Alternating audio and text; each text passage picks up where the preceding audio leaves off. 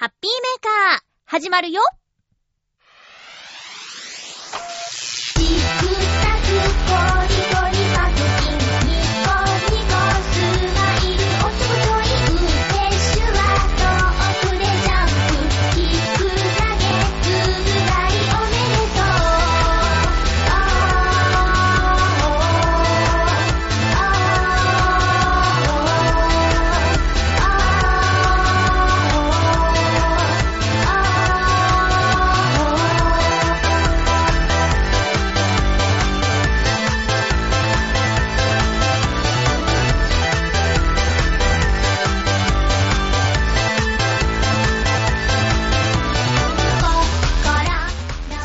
9日、まゆっちょのハッピーメーカー。この番組は、ハッピーな時間を一緒に過ごしましょうというコンセプトのもと、ちょわへよ .com のサポートでお届けしております。なんやねんめっちゃ寒いやんか 寒い寒の戻りっていうやつらしいです。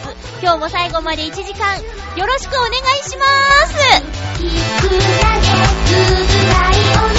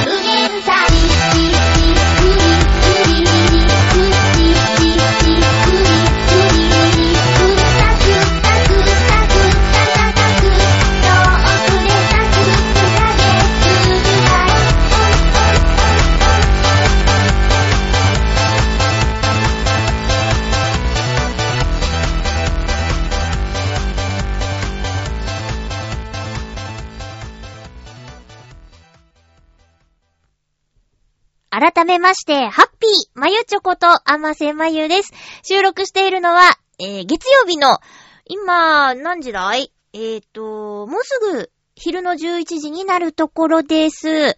声のお仕事から帰ってきて、これはいけるなと思って収録を始めました。いつもね、夕方遅くになっちゃうので、今日はちょっと早めの収録。まあまあ、予定日曜日って言って月曜日だから早くはないんだけどね。ということで今は、月曜日の午前中なんですけど、寒い浦安寒い全国的に寒いのかなこのね、えーしばらくなんかあったかい陽気が続いていたせいで、この、また、なんていうか、息が白くなる感じの寒さが答えますね。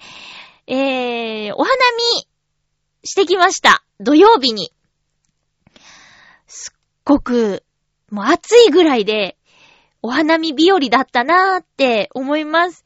で、この寒い月曜日、雨も降ってるんでね、桜の花びらが散ってしまうのかなっていう感じで。で、そもそもその、私たちのお花見も、3度目の正直というか、最初に予定していたのが、その1週間前の土曜日だったんですけど、雨の予報が出たんで、ちょっと延期しましょうっていうことで、え、土日、月曜日にしましょうって言ってたら、月曜日の最低気温見ると、なんかすごく寒そうだということで、寒い中、外でね、ワイワイもできないから、もうお花が散ってしまうかもしれないけど、思い切ってドーンと次の土曜日に延期しましょうっていう、この決断が、よかった。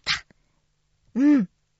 ポカポカ陽気で、もう参加者の中には、あの、下着として着てた T シャツ、半袖 T シャツになっちゃう子まで出てくるぐらい、それでも大丈夫なぐらいの陽気でした。もうね、お花が散っちゃってたら、花見じゃなくてピクニックでいいじゃないっていうところで賛同してもらってね、えみんなでやってきたんですけど、よかったです。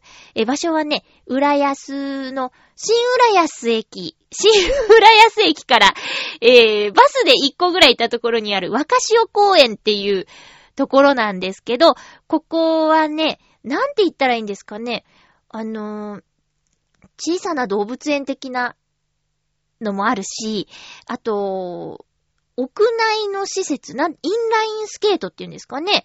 うん、ローラースケートじゃなくて、なんていうの？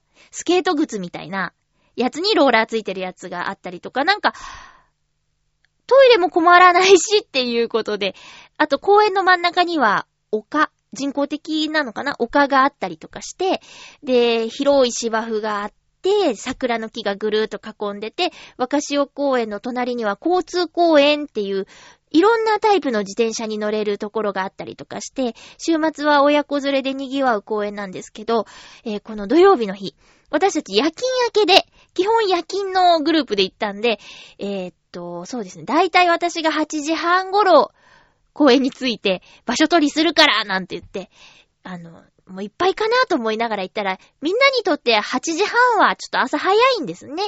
慌てて行ったけど、まだそんなにいなくて。でもポツポツいたんですよ。で、私は場所を取ってる間に、みんなは新浦安のイオンかな？で、食べ物を買ってくるっていう感じでね、やったんですけど、あのーそれぞれで食べるもの飲め、飲むものは用意しましょうって、あの、持ち寄りましょうなんて提案してないんだけど、みんな、なんか、いっぱい買ってきて、結果余るっていうね。え中でもすごかったのが、朝マックを、あれ、10個ぐらいかなハンバーガー一気に10個、見るのってあんまりないじゃないですか。こう、皆さんでどうぞって言って、朝マックをね、買ってきてくれた人がいて、それはみんなでこう、積んで写真撮ろうぜなんて言って、私まだ SNS 上げてないんだけど、なかなか面白い写真だなと思いました。で、あとは、あのフルーツ盛り合わせなんて買ってきたりしてる子もいたし、まあでも、ポテチとかお菓子系は一切開けなかったですね。みんなでその、なんだかんだで持ち寄ったものを食べるっていう。あと、家で、なんて言うんですか、あれ。フライ？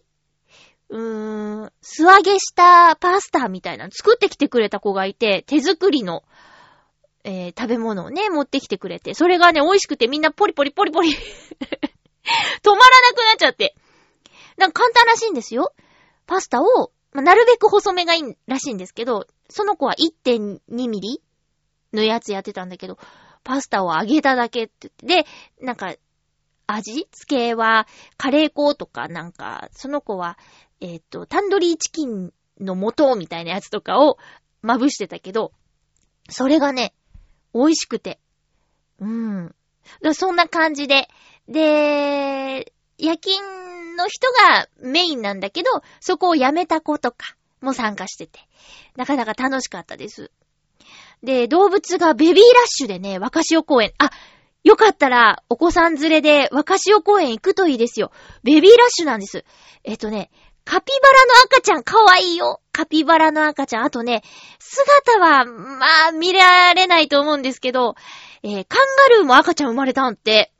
で、袋の中に入ってるからね、お母さんの袋の中入ってるから、姿は、まあ、運が良ければって感じなんだけど、私たちが行った日は、なんだか逆さに入ってて、お母さんのポッケから、お腹のポッケから、足がビンビーンってこう、なんていうの？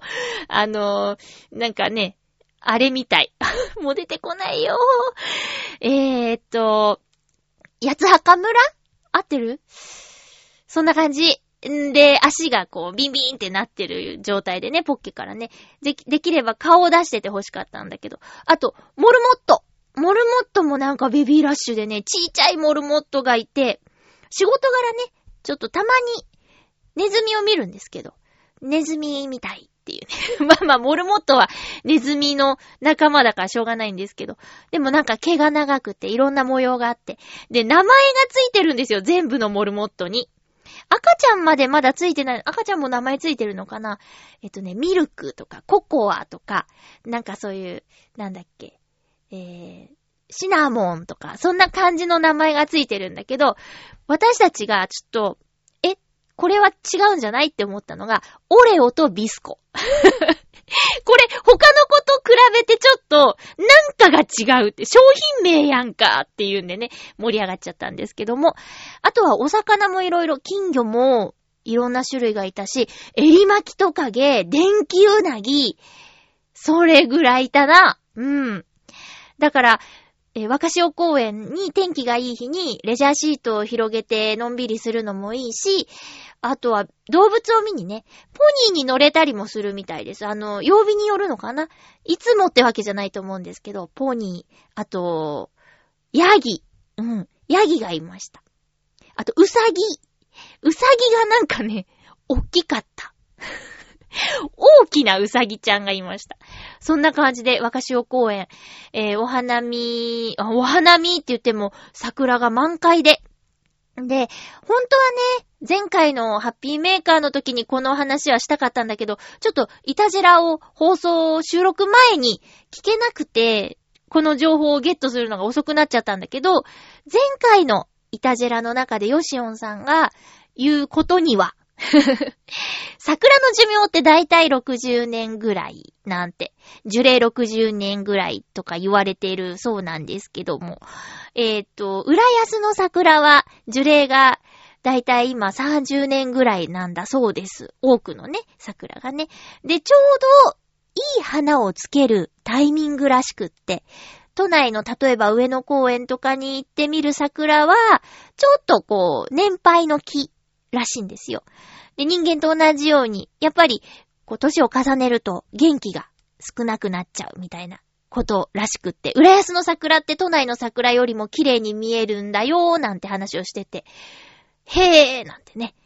なるほどーって思って。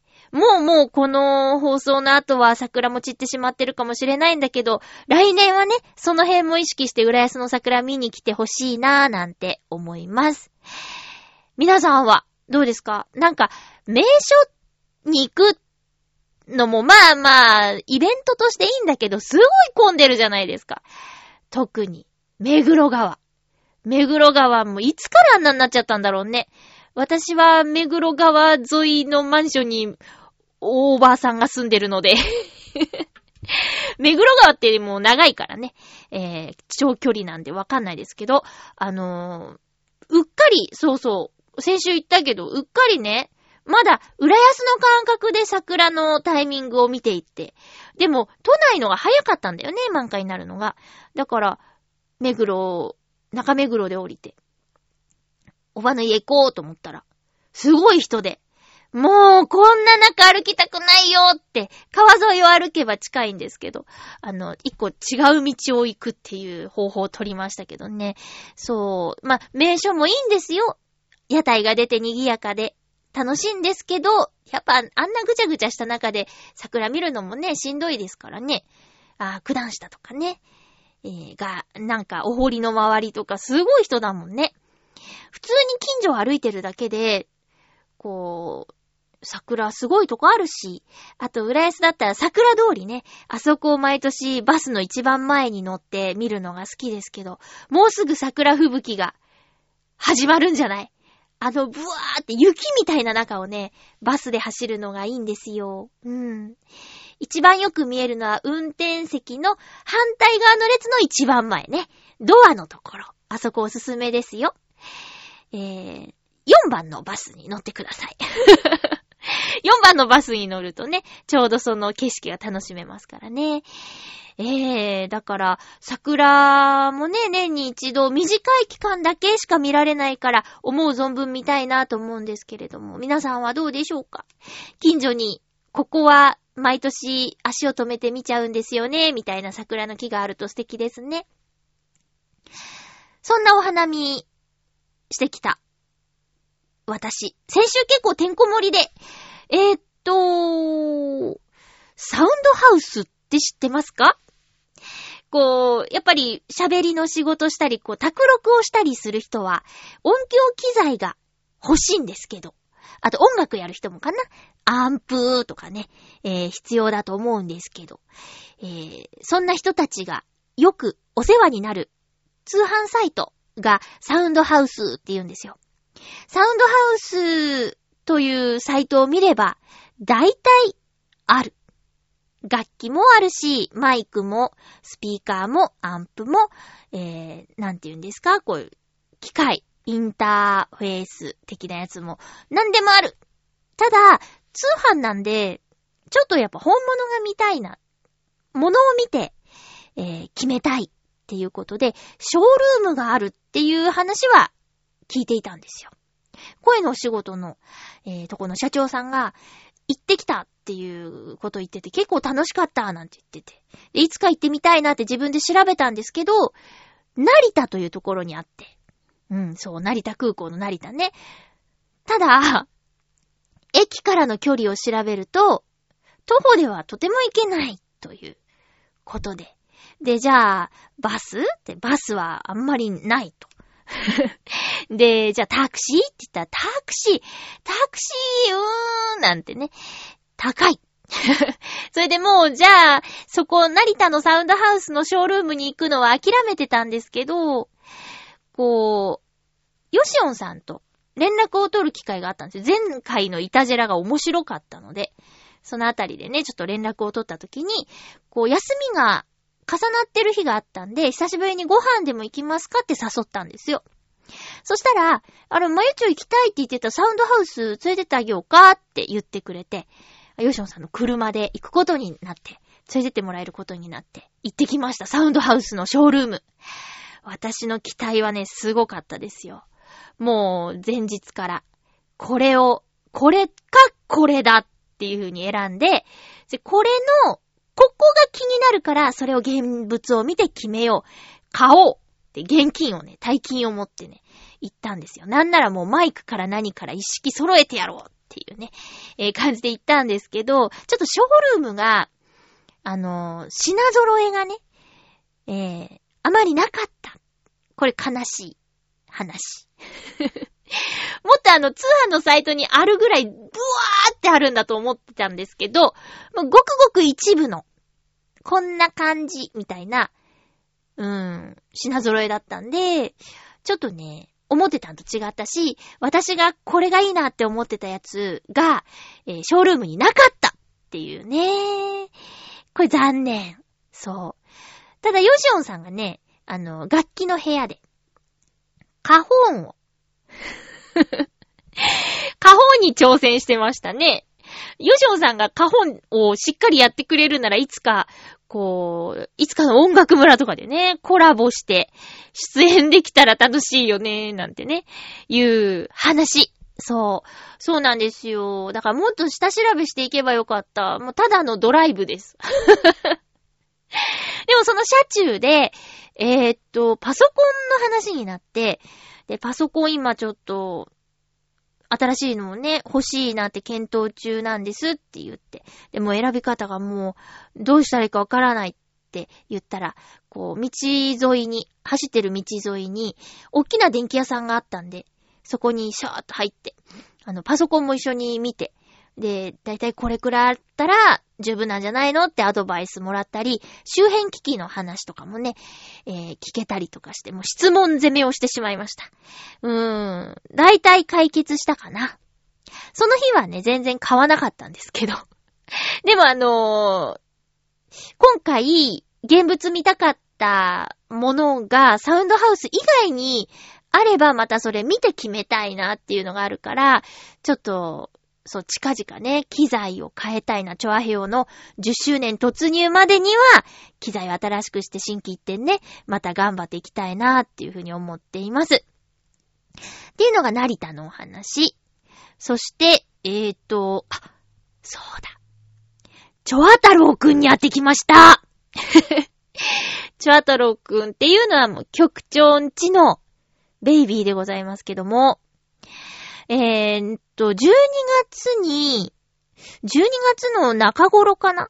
に、あったっきり、だいたい3ヶ月ぶりなんですよね。そう、あったのが。で、11、12、1、2、3、4ヶ月か。うん。4ヶ月になったチョハトロくんに会ってきたんですけど、まあなんかこのお子さんの成長っていうのは、早いねっていうふうに思いました。うん。あの、抱っこするって聞いてくれたんだけど。いやー、怖いんですよ、赤ちゃん抱っこするの。うーん、なんか、そう。なんか、ね、もしみたいなね。泣かれたらとかね。傷つくじゃないですか。こう、ビエーンなんて言ってね。あとは、やっぱ、ね。うー、怖いんですよ。えっ、と、何年か前に、幼馴染の赤ちゃんをね、あの、抱っこするって言われた時も、うわー、いい、いい、いいって言って、いい、いいって言ったんだけどね、抱っこしなよって言われて、あー、いい、いい、抱っこしたくないのって言われて、いや、いや、そういうわけではって言って抱っこした時も、結構緊張したし、もう、あ、もももい、もももいって言って、泣き出す前に、ママに返すっていうね。いやーもう本当に親戚とかにもちっちゃい子いないから、もうほぼ未経験のことでね。で、今回はもう、あ、大丈夫ですって何が大丈夫なのか よくわかんないんだけど、抱っこ、わ、しないしないとか言ってね。うん。いやいや、もうでも、距離もかなり取って。なんか、でも、こう、ちょ、ちょっと、かわいいな、手足ちっちゃいな、なんて見ながらね、あのー、お母さんと喋って、うん。久しぶりになっちゃったんでね。やっぱり子育て大変で、あの、外出あんまりしないって言ってたんで、こう、またたまにおしゃべりにね、お邪魔したいなっていうふうに思ってるんですけども。まあでもね、ちょあたろうくんは、そのなんかギャン泣きとかしないんですよ。うん。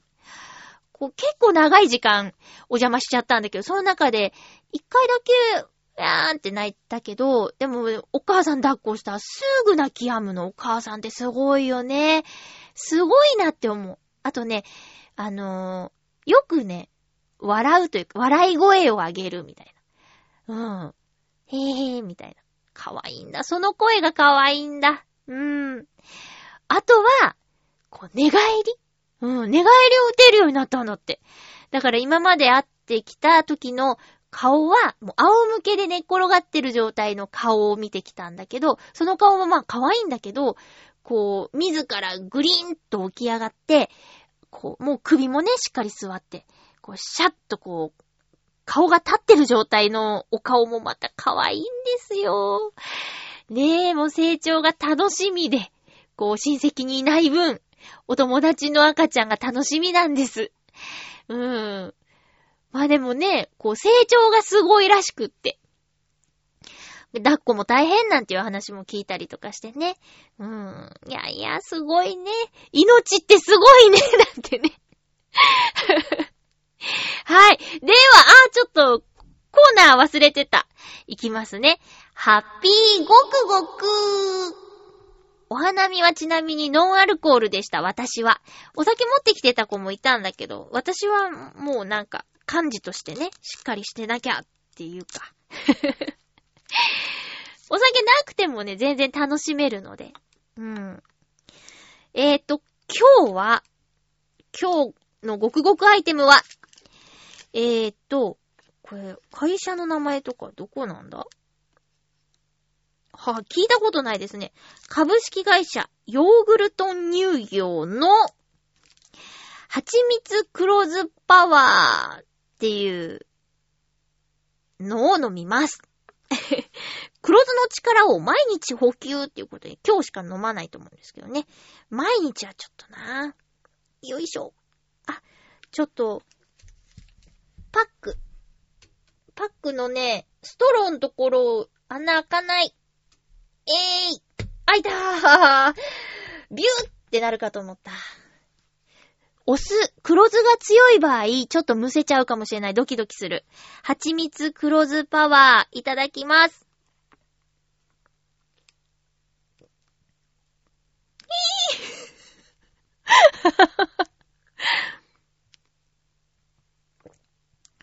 おーあ、なかなか、お酢強い。うん。黒酢って高いですね。うんうん。うん、慣れてきた。あー、でも、うーん、危なかった。むせそうになっちゃった。体にいいような気がするよ。あれ？私実家でお母さんに言われたのかな？なんか、私はとても体が硬いんですよ。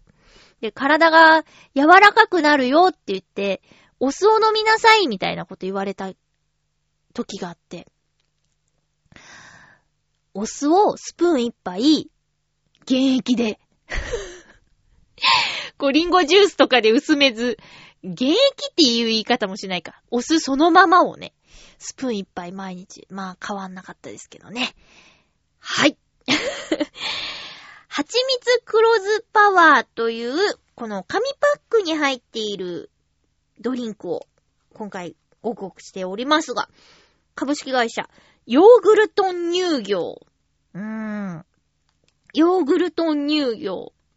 ヨーグルト、ぽさはま、全くないですけど、他の商品でなんかヨーグルトとか販売してんのかな？ねえ、美味しいよ。うん。酸っぱいのって男の人ちょっと苦手な人多かったりするんですかねなんとなくイメージですけど。ほら、癖になるな。なんかどんどん飲んじゃう。えー、ということで、今回のごくごくアイテムは、蜂蜜黒酢パワーでした。以上、ハッピーごくごくのコーナーでした。今回はね、お便り、一通いただいています。大臣読もう。ハッピーネーム、七星さんからふつおたです。ありがとうございます。まゆっちょ、ハッピー、ハッピー。メールを書いている今。これね、放送の翌日とかだから週頭ですね。今、またもや風邪をひいた七星です。早く暖かくならないですかねまた寒くなっちゃってますけどね。風邪はもう大丈夫ですか？ねえ、引きやすいね。免疫？免疫をちょっとアップさせるえことをしますかね。そしたらね。うん。お大事にしてください。さて、今回は、令和。令和。どっちで読もう。で、忙しくなる人たちをお便りします。新元号で忙しくなる人たちをお便りします。はい。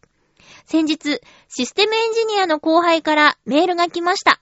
しばらく地獄が続きます。とのこと。5月1日までにパソコンの数々のシステムを平成から令和にしなければならないため、また必ずエラーが出てくると思われているため、それをできるだけなくすために早朝から夜遅くまでお仕事をしているそうです。早く私もお仕事について、後輩のお仕事が一段落したら、後輩に美味しいもの食べさせてあげようと思います。それでは、ということで、いい先輩だ。ねえ。とりあえず、令和、令和始まって、ちょっとの間は忙しいのかななんかあった時の対応みたいな感じでね。うーん。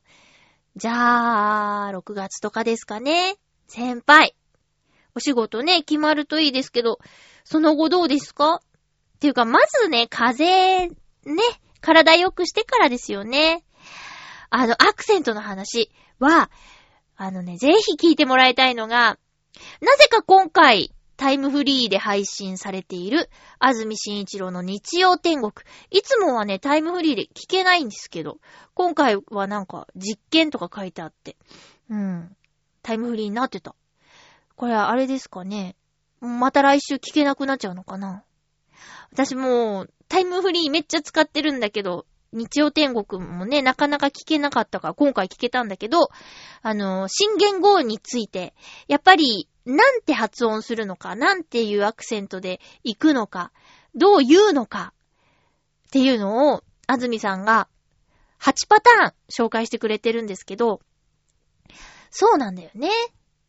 とりあえず今の段階では、えー、令和って言っている放送局の方が多くって、唯一、令和、えー、昭和と同じですね。昭和っていう発音と同じ令和って言っているテレビ局が、テレビ局？放送局が TBS だけなんだって。で、こういう固有名詞って多数決っていうか、だんだん馴染んでって、だんだん固定されていくものらしいです。でね、昭和、もう昭和っていうのがね、あったんですけど、あのーアクセントが、どちらでもいいっていう風にアクセント辞典にも書いてあったんだって。だけど、えー昭和、昭和より昭和の方が好ましいって決まったのが、昭和終わってからなんだって。うん。不思議ですよね。だから、令和か、令、令和か令和論争も、すぐには決着つかない。うん、ただ、なんかつくと、平らに読むっていうことがよくある。例えば、令、今はその新元号を単体で言ってるけど、えー、時代ってついたとしたら、令和時代って言わないじゃないですか。令和時代って言うでしょ？と、まあまあ、何年っていうのも、令和何年、令和2年、令和元年？とかよりも、令和元年？って言った方がなんか収まりがいいみたいなのがあるから、まあ、多分、令和になってくんじゃないかって思ってるんだけど、発表した人がさ、あと、安倍さんが、安倍首相さんがさ、令和って言ったもんだから、なんか令和なのかなって、うん、なってるけど、多分だんだん令和になっていくんかなって、だから TBS さんすごいなと思ってて。で、私も先週、ハッピーメーカーで、こう、言語を発表されてすぐ撮ったから、あの、令和っていうアクセントで紹介したんだけど、その後、聞いたラジオ、TBS ラジオで令和って言ってたから混乱したんだよね。まあでもそれはそういうもんでしょうがなくて、どっちがどうだっていうのは今んとこないんだって。うん。で、安住さんのすごいところは、その8パターンの分析。なんかね、えー、L か R か。それから、伸ばすか、はっきり言うか。これは、えー、じゃあ昭和で言うと、昭和っていうか、昭和っていうかっていうことね。うん。うっていうか、う、うーっていうかっていう。わかりづらいかな。と、あとアクセント。これの組み合わせなんだって。だから可能性がその組み合わせで8パターンって言ってたかな。うん。令和か、令和か。令和か、令和か。できない、できない。そう、安住さんの、その、神業を聞いてほしいんですよ。今ちょっとすぐできなくなっちゃったけど、その8パターンを言い分けるのがすごいのよ。うーん、できなかった。やりたかったんだけどな。そう、わかっ、頭ではわかってんだけどね。だやっぱ安住さんって練習の人だっていう話はいろんなところから聞いたり、あと本人がね、なんかめちゃくちゃ練習したみたいな話してるのも聞いたことあるから、基礎ができてる人ってやっぱ強いなーっていう風に思いました。なので、私のツイッターで、あの、ラジコのシェア機能を使って紹介したんですけど、これね、ぜひ聞いてもらいたいなって思います。あの、L と R の違いっていうのも、ラーメンを使ってね、えー紹介してたんで、日本語にも L と R の違いがあるんだっっていう話なんだけど、いや、すごいなと思いました。味噌ラーメン、ラーメン、味噌ラーメン。すごいよ、これ。聞いてから自分でやってみると、今、は？まゆちょどうしたの？何ラーメン食べたいの？ってなってると思うんだけど、ぜひこう日曜天国をね、聞いてほしいんです。これね、すごく、はーってなるから。うん。ふわーってなるよ。ぜひぜひ聞いてみてください。えー、っと、れ、令和。じゃあ、私 TBS ラジオ好きだから、令和にしようかな、ハッピーメーカーも。令和。うん。令和にそ、なんかいちいち言うたびに、あー、ど、どうしようってなるのも鬱陶しいもんね。リアクションとかどうですか？なんか周りの人と新元号について話したりしました？私結構ね、職場とか、こう年配のおいちゃんとかいるんだけど、令和についてね、言いました、話しましたよ。なんか、意外とみんな、あの、なんかかっこいいよねとか、こう、すぐしっくりきたみたいな感想が私の周りでは多かったよ。あとツイッターで、令和かっこよくねみたいにつぶやいてる若い子も私の友達でね、いたし、うん、なんか、なんかね、これ平成って言われたとき、ああ、そういえば日記を用意しとくって言ったね。今日用意してません。忘れてた。そう、平成になった時の違和感よりも、こう、意外とすんなりと、令和を受け入れられている人が、私の周りには多かったです。うん。これから、ね、どうなっていくんだ？あとは、なんだっけ、西暦、じゃ、令和に、えっと、18?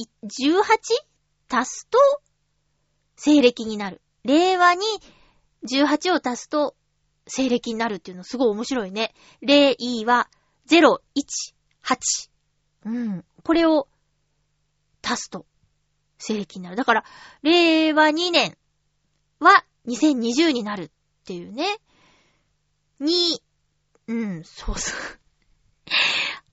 何言ってんの？ってなってる。いや、な、なんかね、すごいんですよ。それ、考えてつけたのかなとかね。うん。っていう感じです。最近はさ、天気が良くて暖かくて、外出をどんどんすればいいじゃないっていう天候が続いていたのに、私、レンタルビデオを借りてしまいまして、レンタル DVD、ブルーレイ借りちゃいました。なんでかっていうと、あのーもうすぐ、アベンジャーズエンドゲームっていう映画がね、公開されるんですけど、4月の最終金曜日かな？に、そう、公開されるんですけど、アベンジャーズシリーズがついに完結するっていうことで、私はアベンジャーズをシャーロック・ホームズに出ていたロバート・ダウニー・ジュニアにハマったせいで、すべての作品を追っかけることになってしまったんですよ。アイアンマンっていうキャラが好きになっちゃって。っていうか、むしろその俳優さんがかっこいいなっていう感じで見ることになっちゃって。そしたら、どんどんどんどん続編が出て、えーヒーロー大集合のアベンジャーズなんていうのが始まっちゃって、それにアイアンマンが出るもんだから、そのヒーロー大集合を見るにあたって他のヒーローも見ることになって、まんまと、マーベルの策略にハマってしまったっていう感じなんですけど、その、アベンジャーズシリーズも、ついに、えー、一応完結っていうことで、2019年の4月の終わりに、アベンジャーズエンドゲームっていう作品が公開されるんです。で、この予告編で結構重要なキャラっぽく出てくるのがアントマンなんですけど、アントマンを一作目を映画館で見たときに、私、びっくりするぐらい寝ちゃったんですよ。疲れてたのか、つまらなかったのかは、ちょっとわかんないんですけど、うん。なんか、ダメ親父ものが苦手なんですよね。情けないお父さんを描いている作品が、まあ、テレビも映画も苦手なんですよ。なんとなく、嫌悪感っていうか。なんかそんな感じだったんです、最初。それで、はーってなって寝ちゃったのかな。わかんないけど。で、えーアントマンワスプだっけ？なんか2、アントマンの2も映画館行かなかったんですよね。なんか1あんま覚えてないしな、みたいな感じで、そう、見逃しちゃってて。ただ、そのアベンジャーズの予告を見てると、重要キャラとして出てきてるから、これはちょっとアントマン見とかなきゃっていうことで、レンタルに久しぶりに行ったんです。で、アントマンの1作目は旧作扱いで100円なんですけど、えー、2の方、ワスプ、アントマンワスプの方は、まだ新作だけど1週間レンタルみたいな感じで、新作マークついてんで、新作は5本借りると1000円なんですよ。だからこれはもうちょっと5本選ぼうと、久しぶりに来たから、見たいやつ溜まってるぞっていう感じでね、えー、レンタルしちゃった感じなんですよね。アントマンの予告もバッチリして、えー、アベンジャーズの最後のお話、もう10年追いかけてきたからね。10年って、見届けようと思います。うん。あのね、こう、この時代に作品をリアルタイムで追っかけることができたのはすごく幸せとも思ってます。だいぶ振り回されてはいるけども。うん。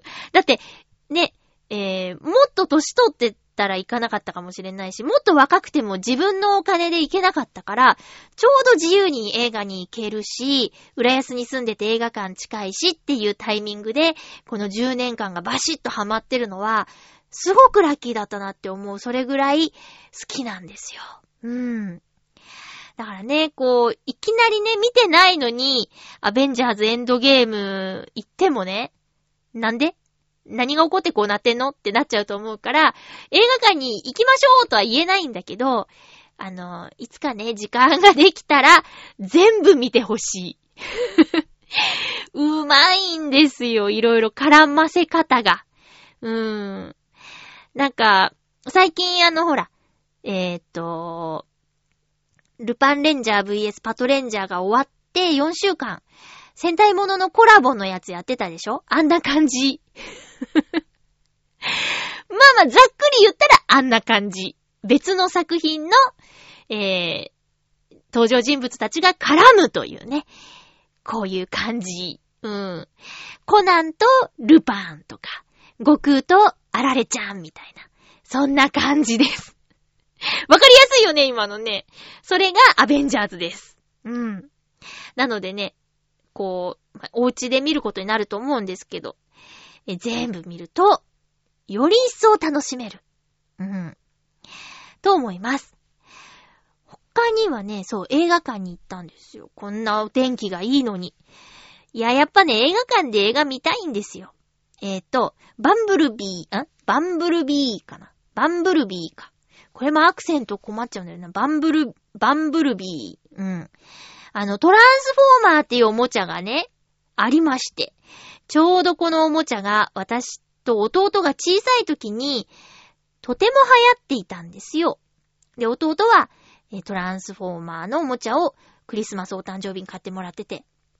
で、私はクリスマスお誕生日シルバニアファミリーを買ってもらってて、その、車とかのね、おもちゃなんですけど、トランスフォーマーにシルバニアファミリーを乗せて、コラボして遊ぶっていうのがすごく覚えてる思い出なんですけども。その後、私が専門学校の時かな、映画館でバイトしたことあるんですよ、そういえば。その映画館、渋谷の、あの、ビッグカメラが入ってるとこの映画館。うん。で、働いてたんですけど、冬休み限定みたいな、短期バイトみたいな感じでね、続けたかったんですけどね、仲間も楽しかったし、初めて夜中、帰らなかったりとかね、しましたけど、こう、夜中、店で飲食するとか、そういう経験、だセンター街で。ねえ、そういうことを初めてしたバイトうん。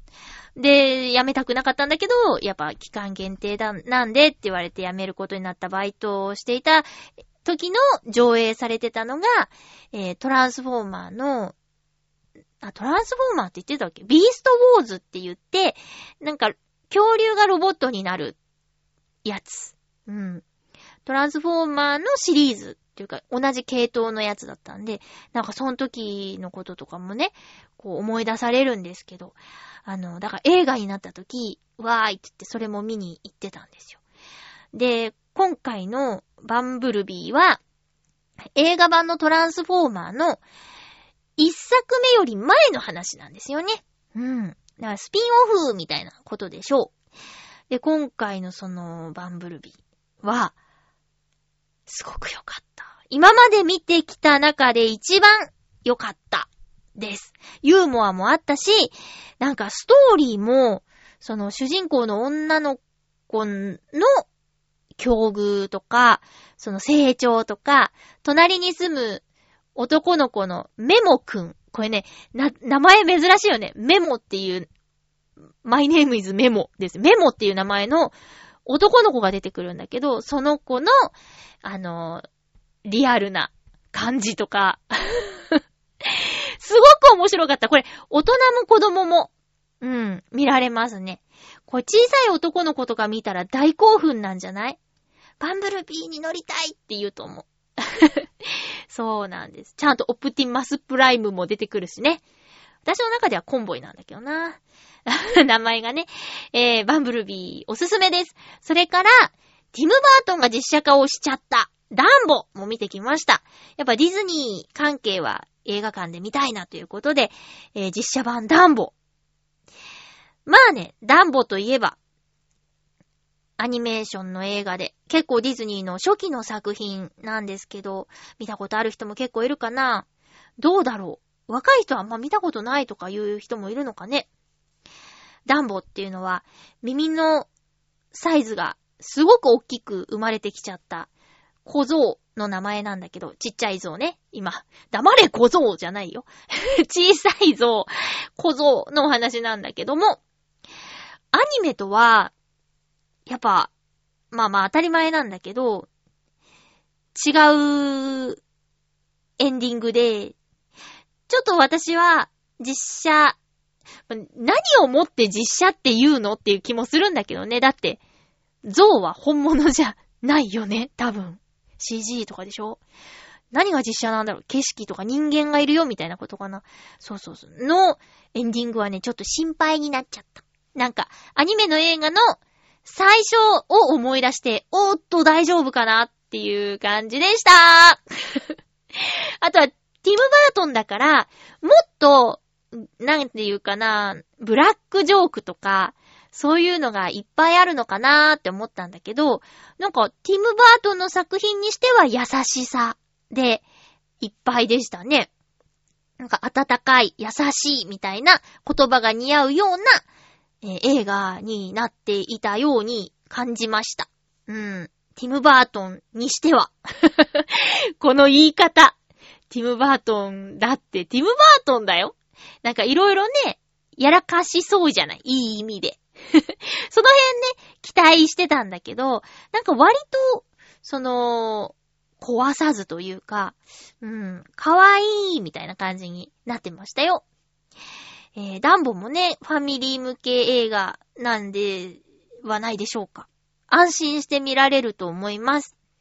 ただそう、あ、冒頭ね、その設定、重ーっとはなったよ。うん。大丈夫かなこの先って思ったけど、まあまあまあ、大丈夫、大丈夫でした。いろいろ万事 OK って感じでした。えー、っと、またね、こう見たい映画がどんどんどんどん始まる今年もいっぱい映画見ようと思います。たまには、あの、最近の私のお仕事の話をしようと思うんですけど、えー、めでたく、この4月番組改編期、えー、私の関わっている番組は続くっていうことでね、よかったよかったって思ってます。このハッピーメーカーもね、もしかしたら番組改編期を意識した方がいいのかもしれないっていう 急に局長から、うん、ハッピーメーカーね、ちょっと、あの、改編っていうことで、みたいなことがないって思ってたら危ないよね、やっぱね。まあまあ、ハッピーメーカー続きます。それから、えー、っと、ぐるっと浦安という番組、これ、洋一郎さんがツイートしていたんですけれども、この春で、ぐるっと浦安は14年目すごくない？なかなかないよ !10 年以上続いてる番組自体。で、あの、JCOM というケーブルテレビの番組なんですけど、それこそ、ケーブルテレビでご長寿番組っていうのもなかなかないんだって。そんな中ぐるっと浦安14年目。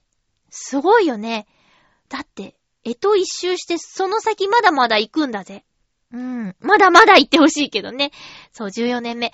私は番組14年目なんですけど、ナレーションとして入ったのは番組が始まって、多分1年後か2年後ぐらいだから、私も12年間ぐらい番組と関わっているんですね。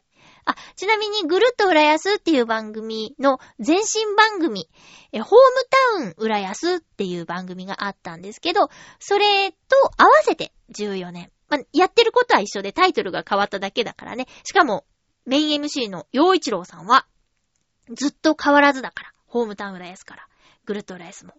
で、私もホームタウン浦安の時からナレーションやってるので、ねえ、すごいことです。これからもよろしくお願いします。あの、見られるエリアは限られてるので、ちょっとなかなかね、難しいんですけれども、あの、なんとかお友達に頼むとかして、見られたら見てください。それから、習志野タイムズという番組をやっています。習志野市で放送されているのかな？それから、東葛調査隊っていう番組もやっています。東葛ってどこやねんって私もね、忘れがちなんですけど、千葉県の東葛エリア、野田市、柏市、流山市、阿鼻子市、鎌ヶ谷市の6つの市からなる地域だっ。うん。そこで放送されていたり、そこの、えー、っと、お店を紹介していたりって感じですね。チーバくんで言うと、ちょうどあの、鼻の、ミーンってこう、鼻として伸びているあたりかな。うん。あのあたりが、統括エリア。これわかりやすい。もう、チーバくんで言うとっていうのすごいわかりやすいよね。この間もお花見の時に、あの、サーフィンに行ってるんですっていうお友達がいたの。で、どの辺の海に行ってるのって言って、あの、地名を言われたんだけど、みんな、ちょっと、地理に弱くて、あ、おーってなった時に、誰かが、チーバくんで言うと？って言ったの。そしたら、あー、背中って言って、あ、そっちねみたいな感じで、その、そこにいたみんなが納得できたっていうことで、あの、すべての県に、そういうなんていうか、動物みたいなものをね、当てはめて、じゃあ私岡山だから、チーバくんに対して、岡山くんで言うとどこみたいなのが言えるようになるともっとわかりやすいよねっていう。まあ、この千葉県の奇跡なのかな？この形がね、奇跡的にわかりやすく説明できるところにあるっていうことなんでしょうか。まあまあそんな感じで、えーぐるっと浦安、習志野タイムズ、東葛調査隊のこの三本柱と、あとはたまに、ほいほいと喋っているので、えー、j イコム、主に j イコム、まあすべて j イコム、えー、で喋っているので、たまにこう j イコムにチャンネル合わせていただくと、こう CM だけ喋ってたりとかね、なんか、そういや、あれ？まゆっちょ？みたいなことがあるかもしれません。えー、っと、今はね、この、こう好きにやらせていただけるというか、なんか、こう私が無理してない感じでやらせていただいているナレーションのお仕事をちょっと頑張っていこうかなっていうふうに思ってて、やっぱもうすぐ40歳っていうこともあって先々のこと考えるけど、うーん、なんかこうガツガツできない人なんですよ。相変わらず。そうなんです。まあね、こう、いただけるお仕事を誠実にやらせていただくっていうスタイルで行こうかなーっていうふうに思っていたりとか、あと、なんだろうなー、最近ちょっとテレビが怖いというか、こう、ラジオばっかり聞いてるので、テレビあんまつけないんですけど、まあ、ドラマと映画とぐらいですかね。あと、トーク番組、僕らの時代とか、グータンヌーボーとか好きなんですけど、そういうの以外の、なんかバラエティとか、ワイドショー的なものも、もう、全然見なくなっちゃったかな。あのー、旅猿っていうね、あの、岡村さんと東野さんで旅をするやつとかはなんか好きで見ちゃうんですけど。うーん、そう、なんかテレビ離れしちゃってるなぁ。特にワイドショーがね、見てられなくなっちゃった。なんかもう、繰り返し繰り返しやるでしょ？もう先週も言ったか、そういえば。そうそう。だから、なんかね、うん。ラジオが好きなんですね。そんな感じです。えーっと、なので、もうすぐ、そう、機械をね、買い替えて、ちょっと面白いこともしてみたいなーっていうふうに思っています。うん。サンプラーをね、ちょっと使ってみたいなーっていう気持ちがあったりとか、そう、ショールームにはなかったけど、おそらく秋葉原の DTM を DTM、なんか、こういう機械のこと DTM って総称して言うらしいんだけど、その、扱いが多い店とかってググって調べて行ってみたいお店とかあったり、あ、あとなんかいたじらで、すごい美味しそうなラーメン屋さんの話してたから、その秋葉原に行く時にちょっと行ってみたいなって思ってますよ。うん。いたじらちょっと聞いてみてくださいね。なんか、おすすめラーメン屋さん。そうな、か、カモとネギっていうお店の名前だったかな。ラーメン美味しいよね。急に、いや、なんか、お腹空いてきちゃった。やっぱ、夜勤明けで、声の仕事行って、そのまま、よっしゃーって言って、だらだらしないで、ハッピーメーカー取るぞーって、取り始めたものの、なんかお腹が 空いてきたよ。この後、ちょっと何食べようかな。ラーメン、ラーメン食べようかな。なんかね、あの、奈良漬けが好きなんですよ。ちょっとこう、お酒の味が強めなんですけど、こう歯応えが好きで。です奈良漬けをね、いつだったか、砂町銀座商店街で買ったやつが、まだあのーうちの冷蔵庫の野菜入れにあって、で、ぬか漬けだから、こう、ぬかを取って、ちょっと洗って切ってってやるのがめんどくさくて、しばらく放置してたんですよね。でもそういえば、その、お漬物屋さんのお兄さんが、あの、夏ぐらいまで賞味期限大丈夫だよって言ってたから、まだまだいける。で、切っといたら食べるだろうと思って切って置いてあるので、それとご飯とって食べちゃおうかな。なんかね、うちの、こう、掃除のチームのリーダーさんが、勤務時間中に何も物を食べないんですよ。あの、私とか、まあ、大体の人は1時間の休憩の時間にパン食べたり、カップ麺食べたり、おにぎり食べたりとかしてるんですけど、そのリーダーが何も食べないから、リーダーは、こう、いつ何を食べてるんだろうっていうのをね、気になって。思い切って聞いてみた人がいるんだけど、案の定、あのーザザッと、ザザッとしてました。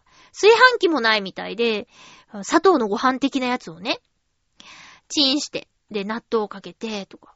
あと、お豆腐。こう、豆腐を食べるあたりちょっと健康に気をつけてるのかなって、微笑ましかったんだけど、お豆腐を、こう、レンジで温めて、それに生姜を、ブニューってこう、チューブの生姜をブニューってして、醤油かけて食べるとか言ってたから、野菜を食え野菜よーってね、そこにいたみんなで言ってたんですけども、食べ物は自分の体になるからね、大事ですよ。